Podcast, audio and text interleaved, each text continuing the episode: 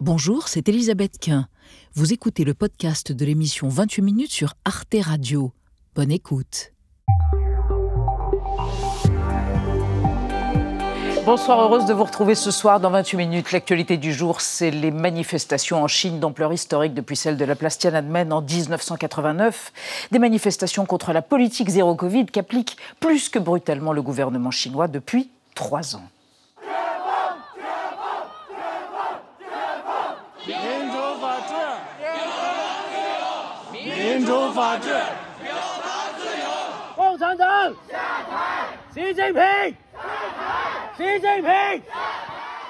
Alors que l'économie chinoise s'essouffle, ses grèves, ses manifestations doublées de revendications pour la liberté d'expression peuvent-elles se faire entendre? La Chine est-elle au bord du craquage? On en débattra ce soir avant de retrouver en fin d'émission Alix Van P et Xavier Mauduit.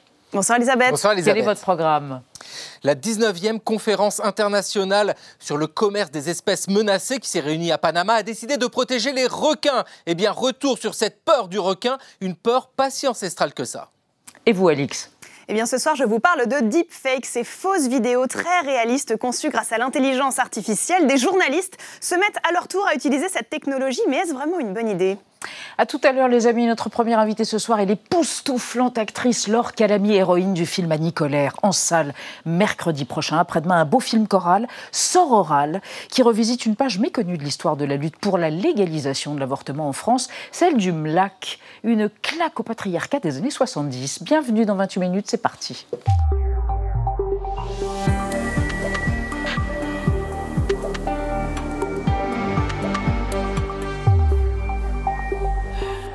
Vous êtes folle, vous êtes merveilleuse. Vulva frenetica, chatte intrépide. C'est pas moi qui la baptise ainsi, c'est dans Cosette de décembre, un merveilleux entretien où vous dites quand j'étais petite, enfin il n'y a pas si longtemps. Oh, petite Enfin, vous êtes petite. Euh, J'écrivais des trucs et je signais de ces noms. euh, voilà. Bonsoir Laure Calamy. Tout va bien Vous avez lavé votre chewing-gum Bonsoir chère Nadia Dame. Bonsoir, bienvenue, bonsoir, Elisabeth. Benjamin Sportin. Bonsoir à vous, bonsoir. Laure Calamy avec nous pour évoquer Annie Colère, votre nouveau film dont vous êtes l'héroïne qui sort mercredi prochain. Vous êtes à combustion lente, dites-moi. Un premier rôle à 45 ans et puis là, un César immédiatement qui couronne ce premier rôle. Combustion lente Très bien. Elle rit. Son portrait par Gaël Legras. On la retrouve juste après. Le théâtre, le cinéma, féministe, c'est la règle de trois de Laure Calamy. Elle fait ses premiers pas au théâtre en interprétant un Pierrot qui devait décrocher la Lune. Née en 1975 près d'Orléans, elle a alors 8 ans et joue ce petit spectacle muet en colonie de vacances. J'ai eu le sentiment d'être une passeuse qui racontait cette histoire, ça a été extrêmement fort et émouvant, dit-elle. À la maison, ses parents reçoivent souvent le comédien Jean-Paul Dubois, un ami de son père qui, en 1983, joue dans une pièce de Molière intitulée Monsieur de Poursognac. Elle met en relief le problème des gens qui se trouvent minoritaires pour des raisons quelles qu'elles soient, des raisons d'argent, des raisons de pouvoir, des raisons de race, des raisons de, de mœurs, des raisons de religion. Après son bac, Laure Calamy s'installe à Paris. Elle intègre le cours Florent, puis le conservatoire où elle travaille avec Daniel Mesguich, Catherine Yegel et Olivier Pi qui, en 2001, lui offre un rôle dans Au monde comme n'y étant pas. Dès lors, elle travaille avec de nombreux metteurs en scène et retrouve Olivier Pi en 2017 pour Les Parisiens. Le féminin l'emporte sur le masculin Sa carrière au cinéma s'envole après 10%, une série dans laquelle elle joue le rôle de Noémie. En 2020, elle incarne Antoinette dans Les Cévennes. On a l'impression que ça va être un trio vaudevillesque et que voilà la raison de son départ c'est pour un homme et d'un coup elle va elle va s'octroyer une place qu'elle ne s'octroyait pas auparavant. Avec ce film de Caroline Vignal, elle obtient le César de la meilleure actrice en 2021. Je voulais aussi remercier mon ami euh, Paul euh, Emploi euh, qui m'a soutenue pendant toutes ces années, Euh, du moins quand je pouvais lui ramener suffisamment d'heures. Laure Calamy se revendique féministe. Dans À plein temps, elle joue une femme de chambre d'un hôtel de luxe. Dans Une femme du monde, son personnage de prostituée se bat pour payer les études de son fils. Aujourd'hui, elle incarne une militante du mouvement pour la liberté de l'avortement et de la contraception en 1974. Alors, là tu vois c'est l'utérus et là c'est ce qu'on appelle la canule. Et comme c'est souple, ça peut pas perforer l'utérus justement comme les aiguilles à tricoter. En 2021, elle déclarait Le corps de la femme est toujours un enjeu de pouvoir, il est politique. Laure Calamy avec nous. Est-ce que les 21 grossesses de votre arrière-grand-mère maternelle, c'est quelque chose que vous aviez à l'esprit quand vous avez joué Annie Colère, cette jeune ouvrière, maman de deux enfants, qui se fait avorter une première fois avec des aiguilles à tricoter, c'est dit dans le film, et qui petit à petit, vers une émancipation, une forme de libération, euh, commence à intégrer le MLAC. Vous avez pensé à votre arrière-grand-mère?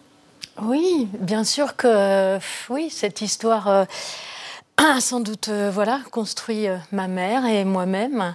Et, euh, et puis j'ai pensé beaucoup à ma mère aussi. Pourquoi? Parce que bah parce que en fait c'est elle j'avais un peu une notion de ce qu'était le mlac enfin très flou, hein, mais je me rappelle de son indignation quand j'apprenais la loi Veil et que d'un coup elle constatait l'absence totale de, cette histoire qui a été, euh, elle disait quand même, il y avait une telle pression à l'époque que le gouvernement Giscard ne pouvait plus faire autrement.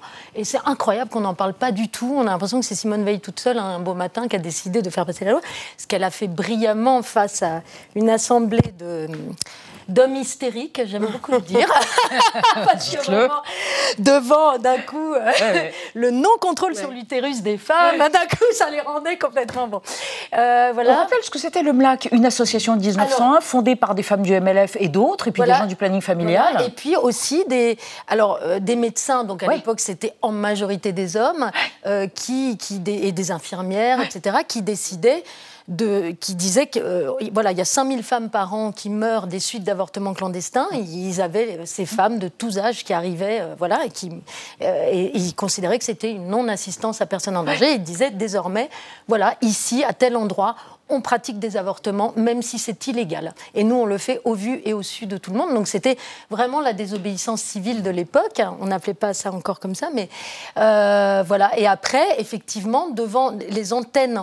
300, hein, 300 en France, voilà. quasiment. Ouais, ouais. se sont ouvertes petit à petit de plus en plus. Et puis c'est un endroit où euh, ce qui était très incroyable, c'est que c'est, euh, Lucille Ruot en parle dans, sa thèse, c'est vraiment une classe de femmes qui s'est constituée parce que euh, vraiment il y avait tous les milieux euh, qui, qui, étaient là, quoi, qui étaient présents.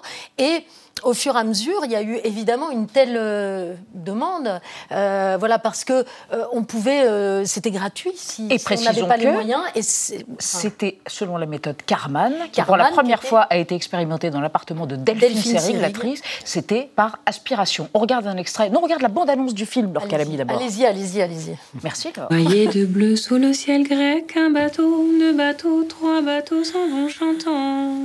Griffant le ciel à coups de bec, un oiseau, deux oiseaux, trois oiseaux font du beau temps.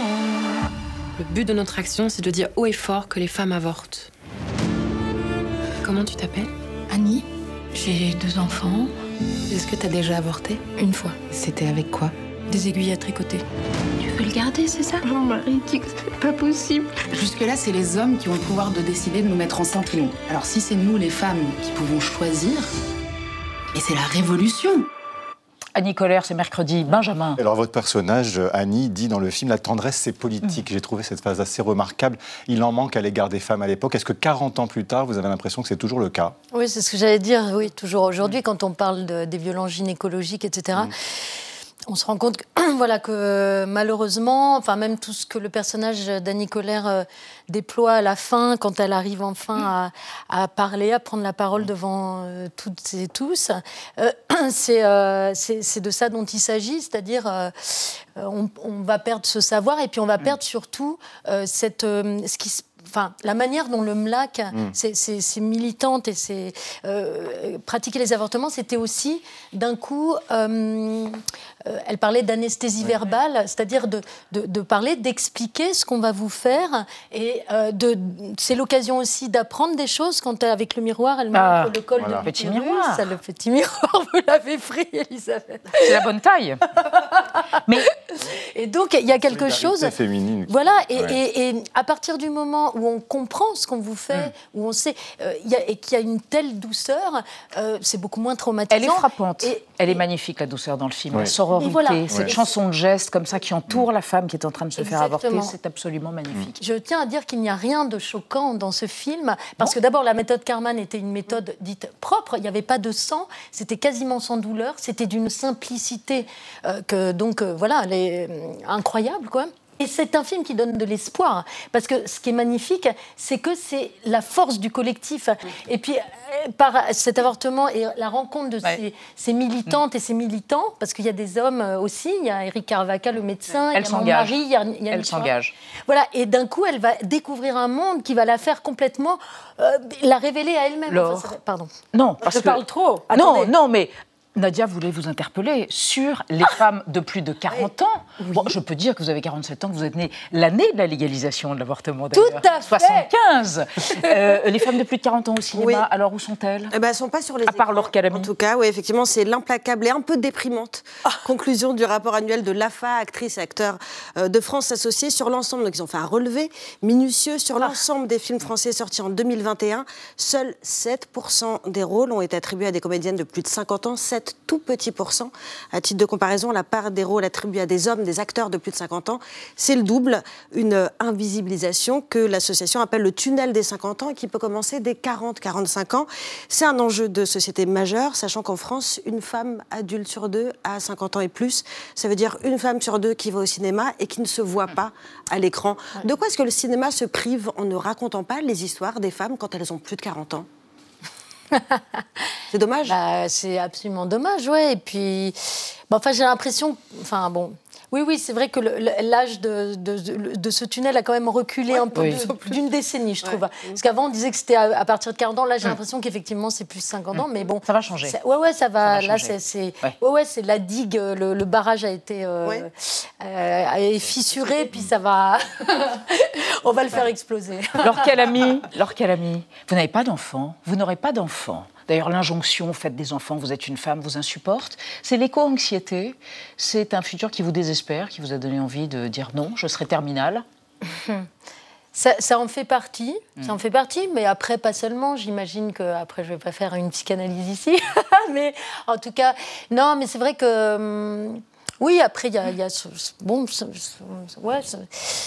Eh bien, ça des, choses de son histoire. Mais en tout cas, oui, oui, il y, a, Et puis voilà, et puis après, j'ai l'impression, en tout cas, quand vous parliez des 21 grossesses et puis bien d'autres choses dans ma famille, maternelle. que je, je suis je, me suis dit, en fait, moi, j'ai cette chance de pouvoir vivre cette vie sans forcément faire des enfants. Parce que c'est vrai que les femmes qui ont pu déclarer, par exemple, comme Anémone, ça m'avait beaucoup marqué, mmh. euh, qui a, euh, élevé euh, tout à fait bien ses enfants. Et puis, le jour où elle a dit, je me suis rendu compte à quel point, quand même, j'ai été conditionnée pour en faire, etc.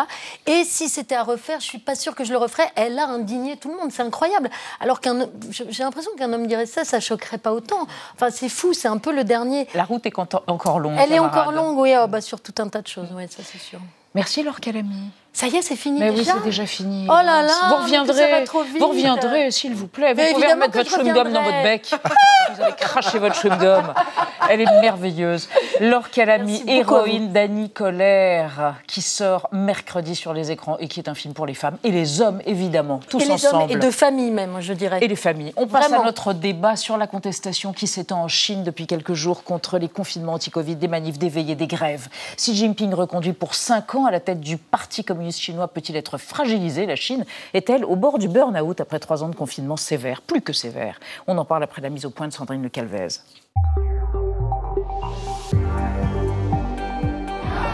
C'est un mouvement de colère d'une ampleur inédite en Chine depuis 30 ans. Pour la première fois depuis les manifestations pro-démocratie place Tiananmen en 1989, des slogans anti-régime ont résonné dans tout le pays. C'est fou ce qui est en train de se passer. Tout ça, c'est à cause de Xi Jinping et de sa dictature.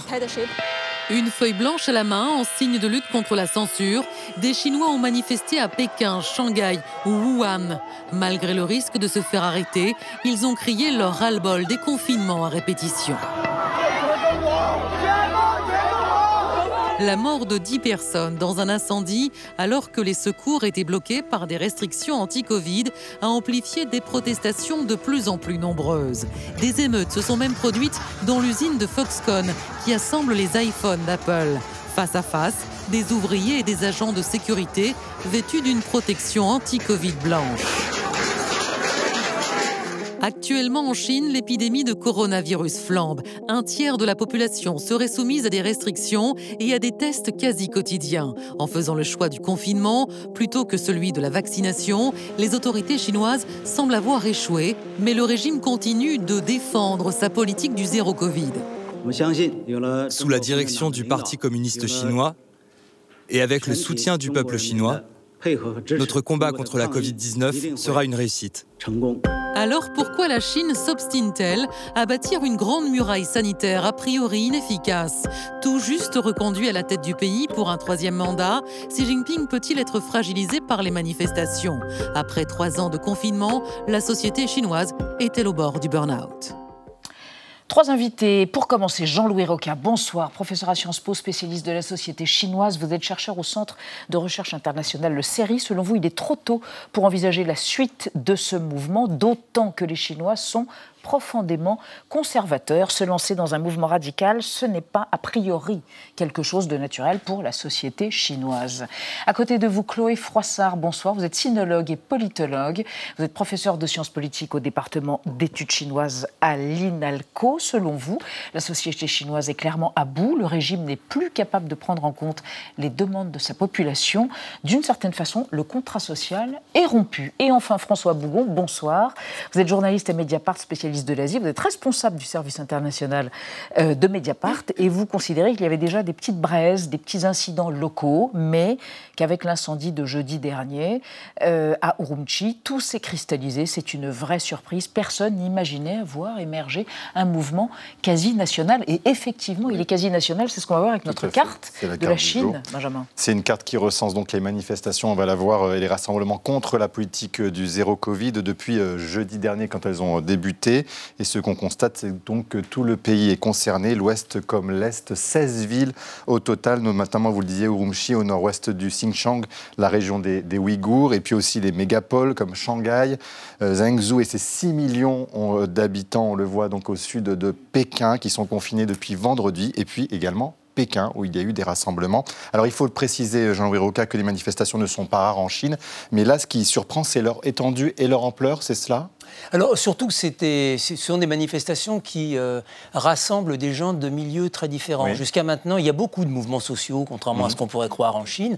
Il y a des grèves, il y a deux à trois grèves par jour euh, en mhm. Chine. Euh, il y a eu des manifestations aussi autour des propriétaires d'appartements, etc. récemment. mais ce sont toujours, et c'est ce qui est accepté globalement par le gouvernement, c'est-à-dire qu'il y ait des protestations qui soient très ciblées, mm. euh, donc géographiquement et aussi quant aux problèmes euh, précis, et que ça ne débouche pas sur une remise en cause politique ou des politiques globales, on pourrait dire, du gouvernement. il y a une conjonction avec différents profils. Voilà, c'est des mm. milieux sociaux très différents, pour des raisons d'ailleurs aussi qui sont différentes. Bon, à côté, par exemple, les ouvriers de Foxconn protestaient aussi contre le fait qu'ils n'étaient pas payés, ce qui est un minimum quand même pour les ouvriers. Mm. Euh, d'autres parce que euh, les... il y a l'inflation aussi qui est importante en Chine et mm. les gens euh, aujourd'hui ont des difficultés à cause des problèmes économiques euh, mm. pour se nourrir. Donc là, ça, ça, ça a mobilisé un peu tout le monde socialement et aussi des lieux géographiques et c'est très différent. Et c'est ça qui, qui, est embêtant pour le gouvernement, je dirais, mm. c'est que effectivement depuis 89, on pourrait dire on n'a pas eu ce genre de phénomène. C'est ça qu'ils essayent d'éviter. On accepte les problèmes sociaux, on accepte les conflits jusqu'à un certain point, il y a un peu de répression, mais on négocie, enfin tout un, tout un milieu. Mais là, euh, évidemment, c'est beaucoup plus compliqué. C'est quoi la stratégie zéro Covid? Vous pouvez nous rappeler, Chloé Frossard, ce que, en quoi elle consiste exactement? Confinement strict depuis bientôt trois ans, effectivement Oui, euh, absolument. C'était euh, c'était éviter toutes les contaminations à un moment donné où il n'y avait pas d'autre solution. C'est-à-dire quand il n'y avait pas de vaccin. Or, depuis 2020, il y a un vaccin. Et là. Sinovac mais hmm. c'est ça Alors, Sinovac est, apparemment beaucoup moins euh, efficace que les ARN messagers, c'est tout, là le problème. C'est-à-dire que euh, une grande partie de la population euh, pas vaccinée, en particulier deux tiers de, de la population âgée de plus de 60 ans. il faut trois doses pour que ce vaccin soit véritablement efficace. C'est gratuit, pardon, de se faire vacciner quand on est en Chine? On peut se faire vacciner gratuitement? Oui, oui. Enfin, euh, normalement oui, mais il y a encore euh, beaucoup de, des gens qui n'y ont pas accès, euh, d'accès aux soins. une grande partie de la population, quand vous venez de la campagne, vous n'avez pas accès aux dispensaires, à des soins gratuits, etc. Donc il y a un problème d'accès à la santé d'une manière générale. Et, oui, et, alors que tout le monde est aujourd'hui sorti de cette politique zéro Covid, oui, dans le monde entier, sauf la Chine. Sauf, sauf la Chine, voilà, exactement. Ben, par rapport à ce, à, ce, vaccin, ce qui est important de, dire aussi, c'est qu'il y, a y a une. Euh, en Chine, il y a une méfiance par rapport au vaccin. C'est assez, frappant. De la population c'est assez frappant parce que d'habitude, on a l'habitude de dire que les, Chinois aiment bien la technique. Là, mm. euh, ils sont méfiants et c'est une des raisons pour laquelle les, vieux, excusez-moi, enfin les plus de 60 ans, euh, sont, ne sont pas vaccinés aussi. C'est parce qu'on veut les protéger, parce qu'il peut y avoir des conséquences mauvaises avec mm. le vaccin, etc. Donc c'est quelque chose d'un peu nouveau aussi en Chine. Hmm. François Bougon, maintenant, il faut s'attendre à quoi? Une vague de répression importante On a commencé à voir, elle, a déjà débuté, cette vague de répression. Oui, alors après, le, régime a l'habitude de, répondre, euh, Jean-Louis en parlait tout à l'heure, sur, euh, sur les, ce qu'on appelle les incidents de masse. Donc on voit exactement la même, la même manière de répondre à, ce genre de, de manifestation ou de protestation. Ça va de la dépression, euh, bon, par exemple, dans les universités, on va, on a permis, on va permettre entre guillemets, aux étudiants de retourner chez eux pour, pendant les vacances. Beaucoup plus tôt que prévu. Les inciter à repartir. Ça va aussi à la coercition et puis jusqu'à la répression. On a vu des interpellations. Donc en fait, euh, euh, ce, régime fonctionne sur une machine sécuritaire qui est très très forte. Hein. Ça, on le sait depuis l'arrivée au pouvoir de Xi Jinping. Il a renforcé ce côté-là. Et par ailleurs, il fonctionne aussi sur la propagande. Donc euh, on va assister. là, pour l'instant, on l'a vu avec le porte-parole du ministère des Affaires étrangères qui avait l'air légèrement un peu c'était compliqué pour lui. Il n'a pas encore tous les éléments de langage. Le régime est en train de chercher. Pour l'instant, ce qu'on a vu, par exemple, aujourd'hui, si vous regardiez le quotidien du peuple ou le site du quotidien du peuple, c'était un article sur Xi Jinping et la manière dont la politique zéro Covid avait permis aux gens de, mieux vivre et d'être préservés surtout. Parce que c'est, quand on parle de, la stratégie zéro Covid, elle est présentée, et c'est vrai qu'elle a fonctionné dans un premier temps, de, sauver la vie de, de beaucoup de Chinois. Sauf que là, aujourd'hui, les coûts ça avait un bénéfice. Aujourd'hui, les coûts à la fois euh, sociaux, économiques mm. et politiques deviennent plus importants que les bénéfices. Très bien. Alors, sans parler, euh, François Bougon, vous allez en parler, Nadia, de la, la, liberté d'expression qui n'existe pas, des journalistes occidentaux qui sont arrêtés, liberté de la presse inexistante. Oui, avec euh, cet exemple, hier euh, dimanche, donc, au moins deux journalistes occidentaux ont été arrêtés alors qu'ils tentaient de couvrir les manifestations à Shanghai. Parmi eux, un journaliste de la BBC s'appelle Ed Lawrence. Il a été frappé, menotté, arrêté, comme on le voit sur ces images qui ont beaucoup circulé sur les réseaux sociaux, parce qu'il y a des téléphones portables partout les autorités ont justifié cette arrestation en expliquant d'abord que c'était pour lui éviter d'attraper le Covid, hein, décidément, et puis en l'accusant de ne pas s'être identifié comme journaliste. Le chef de la diplomatie euh, britannique s'en est évidemment ému. Une autre scène assez euh, surréaliste, c'est elle jouée direct, euh, en direct et quasiment au même moment. Là, cette fois, c'est un journaliste de la chaîne suisse RTS qui commence son duplex en indiquant qu'il est cerné par des agents de police qui l'attendent pour l'embarquer et pour saisir son matériel. Il est finalement relâché quelques minutes plus tard,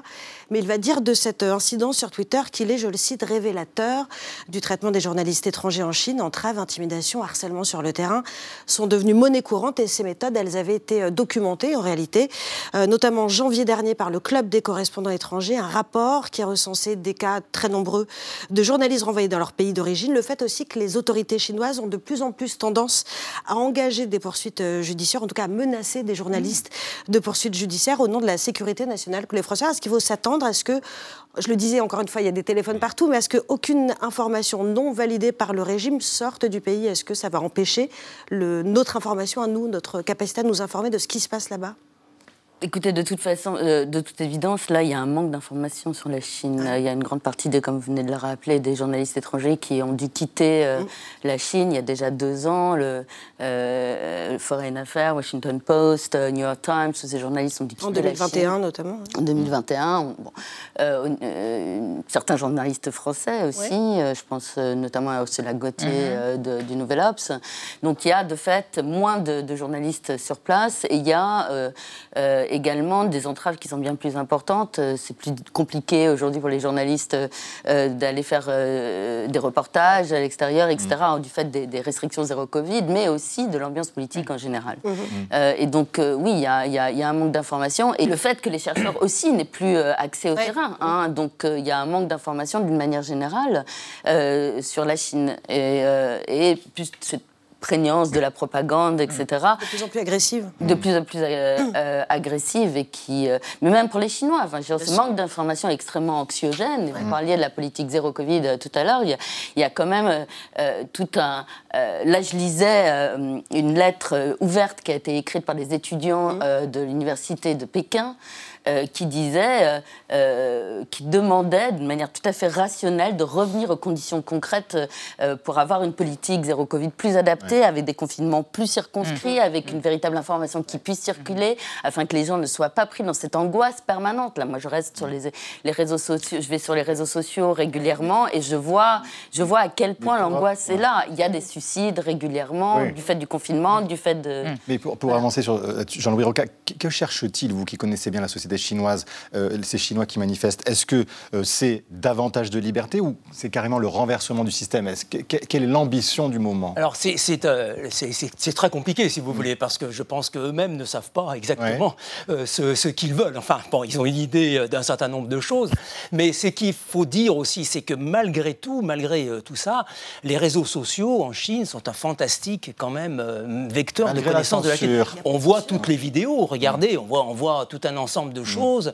Euh, on peut se téléphoner. Euh, mais pardon, mais c'est pas censuré ces, vidéos-là Ah bah elles sont censurées, mais on contourne le sens. toujours une manière en tout cas, on les reçoit. On les, on les reçoit. C'est-à-dire que moi, très régulièrement, je, reçois entre eux, on les copie, on les renvoie, etc., etc. Donc par exemple à Shanghai, quand il y a eu le confinement à Shanghai, on a eu des images d'émeutes, etc., etc.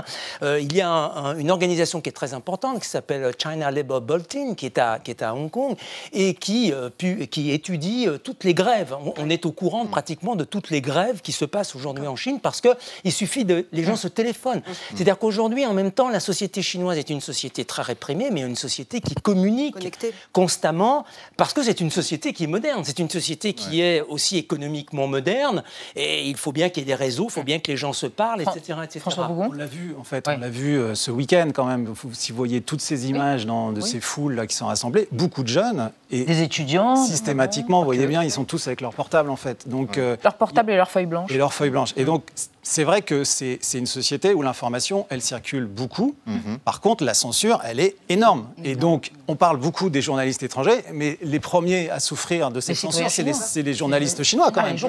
Qui, euh, jusqu'à l'arrivée de Xi Jinping, avaient quand même une certaine marge de manœuvre dans un système qui était déjà très rigide, et à l'époque, et aujourd'hui, on parle d'un âge d'or de cette époque-là. Et on voit bien à quel point ça s'est dégradé sous Xi Jinping. Il considère que de toute façon, l'information doit être complètement, étroitement contrôlée par le parti et que les médias doivent refléter ce que fait le parti. Donc en fait, aucune marge de manœuvre n'est possible. C'est ce que vous avez entendu certains slogans hier justement sur la liberté d'expression. Et, et, on voit bien que ce qui, ce qui éclate aussi euh, avec ce mouvement-là, c'est toute la propagande du régime qui ne correspond pas à la réalité que vivent la plupart des Chinois en fait. Alors c'est difficile de ne pas faire le parallèle avec le printemps chinois de 1989, mi-avril, des étudiants commencent à occuper la place Tiananmen.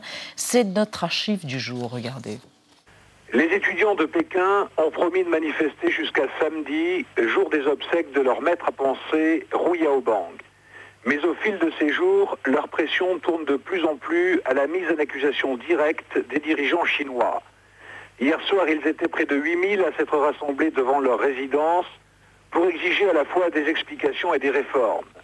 1000 policiers sont parvenus à contenir la protestation, mais tard dans la nuit, des affrontements se sont produits aux alentours de la place Tiananmen.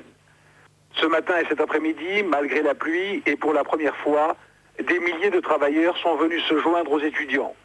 Or, l'expérience prouve en Chine que c'est toujours à ce stade dangereux de contagion que les autorités décident de réagir fermement.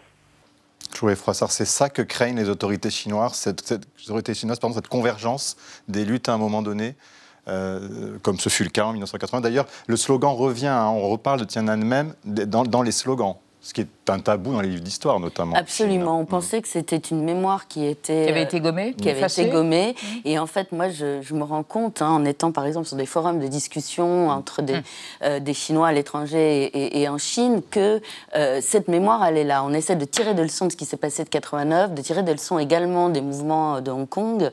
Euh, donc il y, y, a quand même une. Il faut, il faut savoir qu'une grande partie des étudiants chinois vont, sont allés étudier à l'étranger et à Hong Kong et ont été ont pu apprendre de ce qui s'est passé, voire été témoins des manifestations mais... Hong il y a, il y a une, là une convergence. Alors, le mouvement est essentiellement étudiant, comme en 89, mais il y a de fait des euh, habitants urbains qui sont venus soutenir les étudiants qui étaient dans la rue, voire certains. Euh, bon, il faudrait faire une sociologie, ce qui n'est pas possible des personnes qui mm. participaient, mais apparemment, en tout cas, la participation était beaucoup plus large que les simples étudiants. Alors, une grande différence.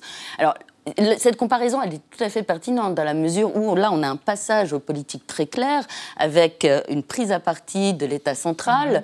et des slogans qui renvoient à des valeurs fondamentales, à savoir la démocratie, l'État de droit, la liberté d'expression, etc. Et ça, de fait, ça remonte à 89. La dernière fois que ce, type, de slogan euh, avait été formulé. La grande différence, cependant, c'est qu'en 89, les étudiants voulaient aider le gouvernement chinois à mieux gouverner, et alors que là, on est véritablement dans une confrontation ah. euh, et une demande de démission de Xi Jinping, ce qui est du jamais vu dans toute l'histoire euh, de, la, République de Chine. La dernière fois que euh, les étudiants ont pris à partie l'État central, c'était le 4 mai 1919. François Bougon, on t'interroge parce qu'en même temps, on voit que l'économie, elle va pas très bien. En Chine, on se dit 3,2% de croissance prévue cette année. C'est la seconde plus faible croissance depuis 1977. Et là, on se dit que Xi Jinping, il préfère quoi? L'ordre social plutôt que la réussite économique de son pays? On en est là? Bah, je pense qu'il y, a, une politique, on, en parlait, une politique zéro Covid qui a été décidée en août 2021 et qui aujourd'hui euh, est un échec. Et le plus compliqué pour, euh, pour quelqu'un comme Xi Jinping, en tout cas pour le Parti communiste, c'est de reconnaître ses échecs en fait. Et donc ils étaient sur une politique à court terme pour couper très très vite euh, mm. le, le virus. Omicron a complètement réduit ça à néant. Donc aujourd'hui ils sont face à un échec ils sont débordés socialement, politiquement, et donc ils, font, ils sont quand même face à des problèmes. Et vous voulez dire euh, qu'ils ne veulent pas perdre la face bah, C'est si important que ça C'est la question qu'on se pose. Je n'ai pas la réponse. Je n'ai pas, mm. pas, eu l'occasion de, questionner mm. Xi Jinping pourquoi il est aussi ancré sur cette politique. Jean-Louis Rocaille, une hypothèse Oui, oui. Euh, euh, il y a quand même une différence fondamentale quand même avec le mouvement de 89. On peut faire des parallèles. C'est que c'est plus du tout la même société. C'est-à-dire qu'en 89, il n'y avait pas grand-chose à perdre parce que finalement les gens n'avaient pas grand-chose. Entre-temps, les gens Classe moyenne propriétaires. Ils ont accumulé de l'argent. Ils sont devenus éduqués. Ils ont transmis aussi à leurs enfants un certain nombre de choses. C'est-à-dire qu'aujourd'hui, les gens ont beaucoup, beaucoup à perdre dans un écroulement du système. Donc, effectivement, on peut dire, voilà, euh, alors, il y a, y a, quelques... Y a, bon, il ne faut pas non plus grossir ce truc autour de la démission de Xi Jinping. C'est vrai que c'est étonnant que des gens aient pris le risque de dire ce genre de choses. De réclamer la mais c'est pas global. Et je, je suis persuadé que beaucoup seraient embêtés aujourd'hui si ah. vraiment il y avait ce genre de choses. Pourquoi? Bah Parce que ce qu'ils veulent, eux, ce sont éventuellement des réformes, ce sont des, améliorations, c'est effectivement plus de liberté d'expression, etc., etc. Mais une stabilité Mais quand on touche au régime politique, hmm. là, on touche à une limite, c'est-à-dire par quoi va-t-on remplacer le pouvoir du Parti communiste? Est-ce qu'on peut accepter que pendant 20 ans, il y ait des troubles euh, liés à, une, transition démocratique? On sait bien que les transitions démocratiques, c'est quand même très très compliqué. Qu'est-ce qui va se passer pendant ce temps-là? Est-ce qu'il va y avoir une économie, etc. Donc il y a en même temps une volonté très nette de vouloir préserver la bonne vie, une vie euh, tranquille, une vie, etc qui risque d'être prise en, donc là, il n'y a, pas de désir François fondamental de trouble politique. juste, puisqu'on parlait de 89, l'autre différence quand même qui, frappe, c'est que à l'époque, en 89, les étudiants étaient à l'avant-garde de la protestation. Aujourd'hui, ils ne sont pas à l'avant-garde de la protestation. Ceux qui ont commencé, c'est quand même les ouvriers.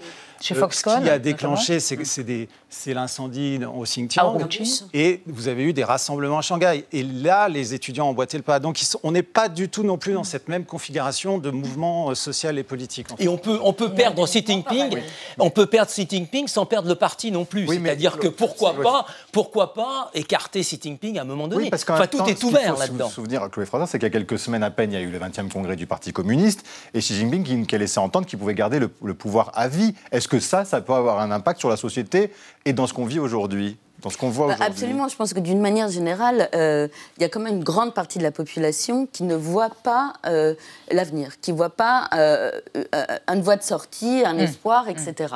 Et euh, d'une manière dans l'histoire de Chine, euh, il y a, à chaque fois qu'il y a eu des crises politiques ou des Mhm. changements majeurs, la prise en compte de, de- des demandes de la population, c'est quand celles-ci ont pu être relayées par des, euh, des leaders au pouvoir. hein. Et aujourd'hui, ce, qui a- enfin, ce qui ressort de ce 20e congrès, c'est que Xi Jinping a éradiqué toutes les factions et donc éradiqué toute cette possibilité d'une alliance verticale entre une partie euh, de- euh, des, des dirigeants au pouvoir et, euh, et de la population. Et là-dessus, on ne voit pas très bien comment, euh, euh, enfin, bon, on l'espère, mais les, la- la- Comment les- Comment quoi bah, les demandes de la population seront prises en compte. Xi Jinping, là, pour l'instant, euh, est euh, quand même dans, une, dans un entêtement euh, où on ne voit pas très bien quelles sont les limites, où, on voit- euh, où- où il y a un divorce de plus en plus important avec le pays il y a- il y a réel. un tout que- petit- un tout petit changement aujourd'hui, quand On n'a plus le temps. On en reparlera. Je pense sous peu. Merci d'avoir exploré cette question. La société chinoise est-elle sur le point de craquer après trois ans de confinement? Merci encore à tous les trois. On reste dans l'actualité avec euh, Xavier Maudu à propos de la protection des requins. Alix Van P va évoquer des méthodes de la chaîne britannique BBC et du groupe pour protéger l'anonymat des personnes interviewées. Et d'abord Thibault Noll qui les mots vedettes de l'actualité ce soir se penche sur plaidé coupable à propos de la gifle reconnue par euh, Adrien Quatennens, le député de la France Insoumise. C'est entendu. La procédure dite de plaider coupable. Adrien Quatennens va plaider coupable. Plaider coupable. Une procédure dite de plaider coupable. Qu'est-ce que ça veut dire? Exactement ce que ça dit. Merci de m'en dire un peu plus. Entendu. La vie secrète des mots vedettes. Plaider coupable désigne le mode de jugement express de certains délits selon le principe faute avouée à moitié pardonnée. Son petit nom en droit français est CRPC, comparution sur reconnaissance préalable de culpabilité. Elle implique qu'après une procédure allégée et en échange de la reconnaissance de sa culpabilité, le prévenu reçoive une peine allégée. La version française du plaidé coupable est née par la loi du 9 mars 2004 et s'appliquait seulement aux petits délits. Depuis décembre 2011, tous les délits sont concernés, sauf ceux punis par plus de 50 prisons. Les homicides, les délits de presse, comprenez la diffamation, et les délits politiques, tels que participer à une manifestation non déclarée. Le plaidé coupable, censé coûter moins cher en temps de magistrat disponible, est surtout utilisé pour traiter vite fait le gros des délits routiers, défaut d'assurance, ivresse au volant, les petits vols et même les baffes conjugales, comme celle administrée à son ex par un député du Nord, lequel sera convoqué pour ce motif le 13 décembre au tribunal de Lille. Contrairement au mandat de perquisition qui n'existe pas ici, le plaidé coupable américain, plea bargain, vu mille fois à Hollywood, a bien traversé l'Atlantique, où il est reconnu par la Cour suprême comme composante essentielle de l'administration de la justice depuis 1970. Il concerne 90% des condamnations pénales et réduit les peines de 20 à 30%.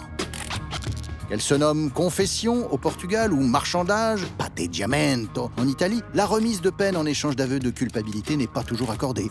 En juin, par exemple, un ancien chef du PS accusé d'avoir barboté 114 000 euros d'indemnité représentative s'est vu refuser le bénéfice de la procédure. Faut avouer à moitié regretter.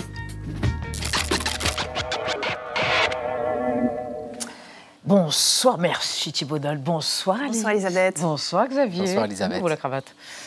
Hein Oui, Ah, je. Content.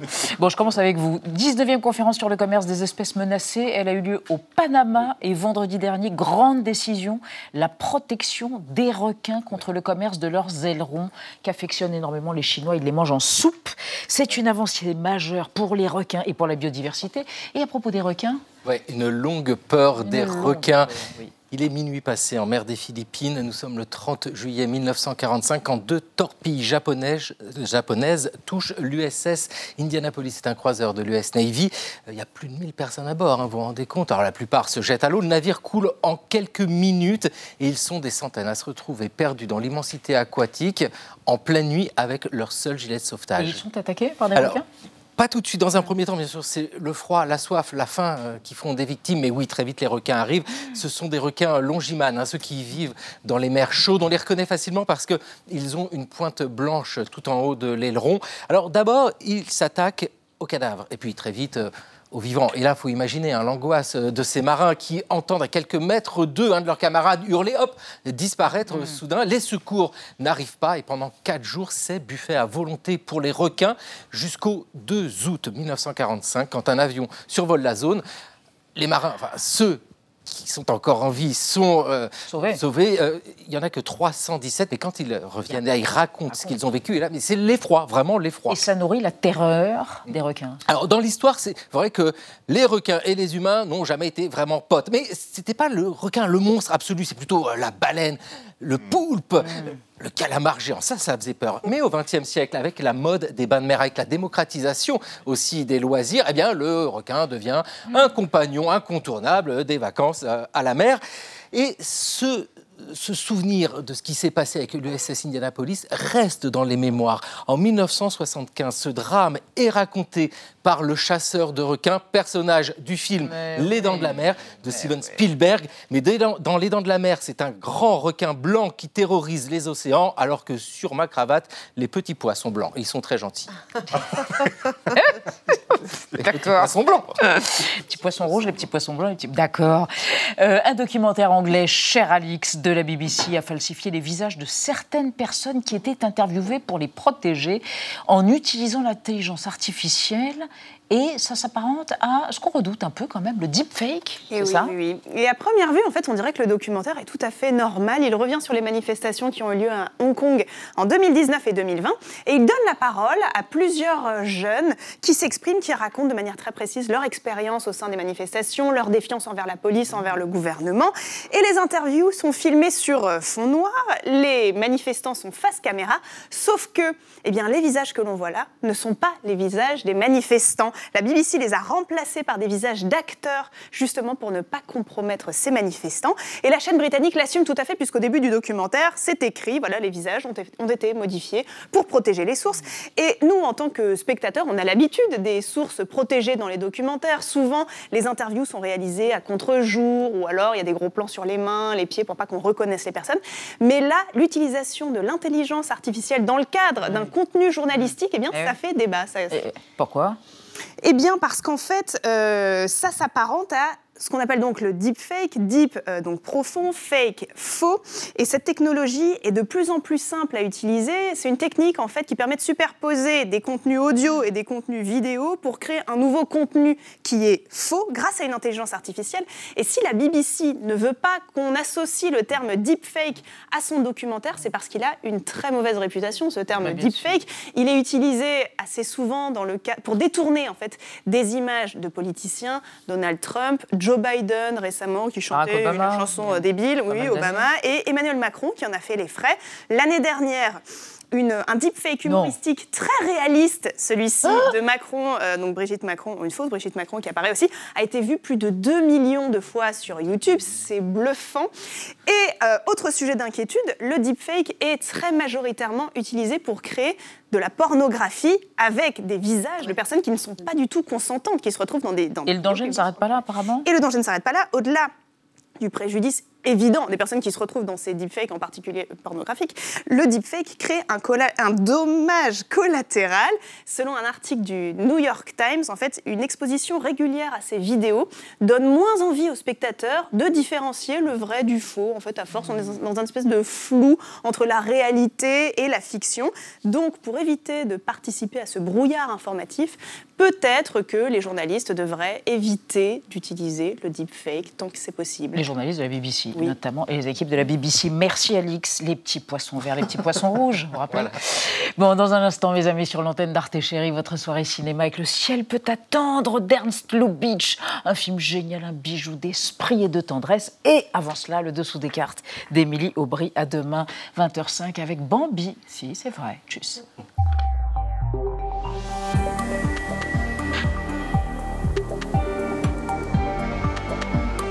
Retrouvez le podcast de 28 minutes sur toutes les plateformes de podcast et sur arteradio.com. Et pour soutenir l'émission, abonnez-vous, commentez, critiquez, mettez des étoiles et partagez le podcast avec vos proches.